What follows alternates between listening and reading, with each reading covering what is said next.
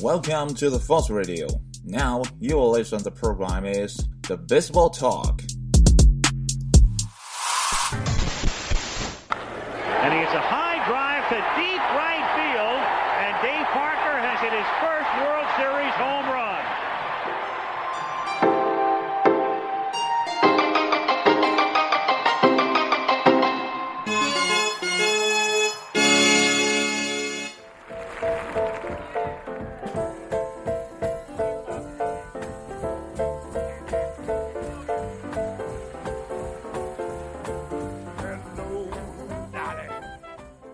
棒球，闲聊天，又到了新的一期棒聊节目。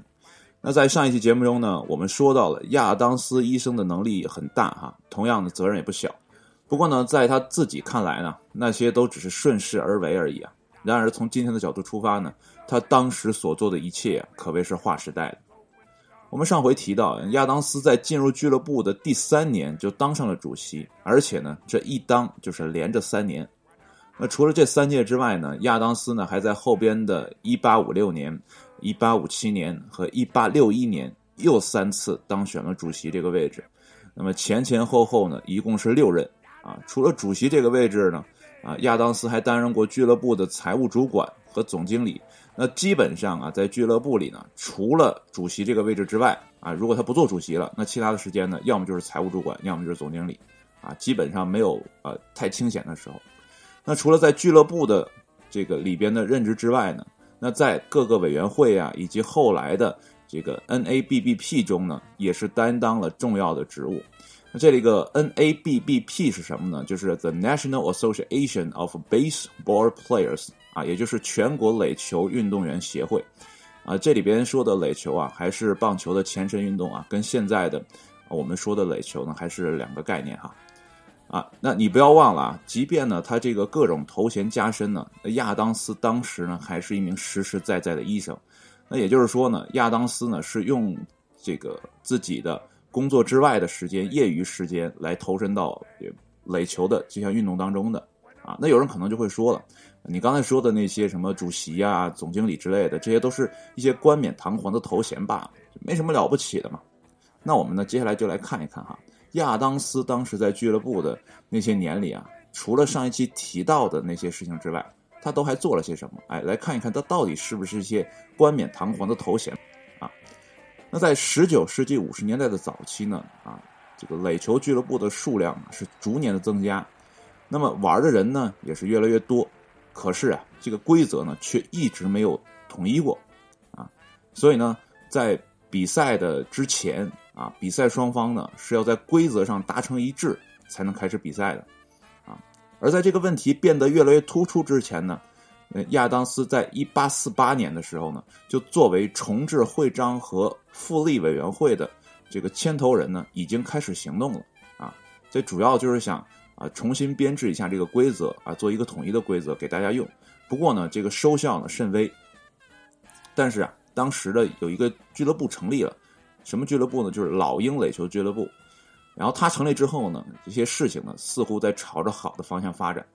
那它成立之后呢，就一直希望能有一套统一的比赛规则，所以啊，就找到了那个时候的大佬，哎，也就是我们之前说的尼克伯克俱乐部，啊，并与其呢成立了一个委员会。那在这个委员会当中呢，就有啊亚当斯医生。成立之后的1854年4月1号，那这个委员会呢就通过了一套比赛规则。不过呢，这套规则显然不是我们之前提到的那套1857年的，因为这个时间不匹配嘛，对不对？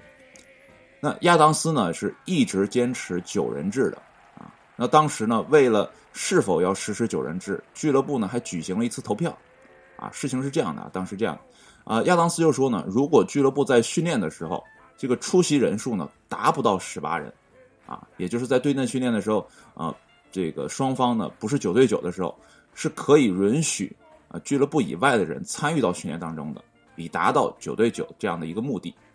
不过啊，就是这个提议啊，啊，在一八五六年的时候，最终以十三票反对、十一票同意而没能通过。所以说，当时俱乐部之间的比赛呢，默认采用的是九人制的。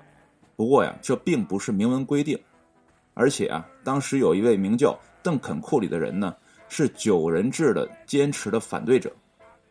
那当年呢，老鹰俱乐部啊和华盛顿俱乐部为了解决到底多少人上场比赛这个问题呢，特地成立了一个双人委员会，这其中呢就有邓肯·库里。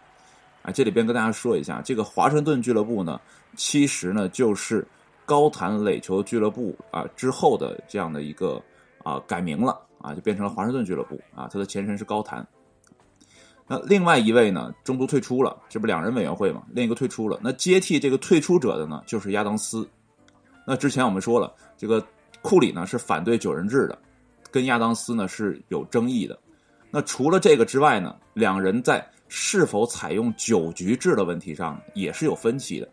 那么在一八五四年之前呢，各个俱乐部之间的比赛呢是采用二十一分制的，可能是这样的赛制呢让比赛的时间过长。我们之前在大上期节目中好像似乎也说过了啊，这个由于这个啊比赛这二十一分制呢打到晚上了，然后不得不暂停了，因为太黑了看不到球了啊，就这样的一个状况。所以说这个赛制的啊导致时间过长，所以各个俱乐部呢都希望做出改变啊，就是希望调整一下这样的一个比赛规则。那亚当斯呢就是一直坚持是九局制，而库里呢却坚持呢是七局制。其实啊。这些规则上面的问题呢，亚当斯呢，在一八五六年年底呢就已经梳理好了啊，并写了下来。这就是我们之前说的那份文件了，就是一八五七年的那份文件。不过呀，就算你写了，也不能代表什么，对不对啊？因为呢，这些东西你写下来之后，要经过其他俱乐部的同意，它才有意义嘛啊。所以呢，这个在一八五七年一月，那纽约及其周边地区的十六家俱乐部呢，就派代表参加了一项。规范标准化的会议啊，就在这个会议上啊，通过了亚当斯所写的《Laws of Baseball》。那至此呢，现代棒球就开启了新的篇章了。那通过上面的这个我说的这些内容呢，你可能觉得啊，一切都是顺风顺水的。那亚当斯呢，成功的推行了自己的啊新的比赛规则。可是啊，这其中亚当斯还是做了很多的工作的。那在这个会议之前呢，亚当斯加入了一个游说委员会。那这个委员会呢，就专门去找各个俱乐部呢，去派代表来参加会议啊。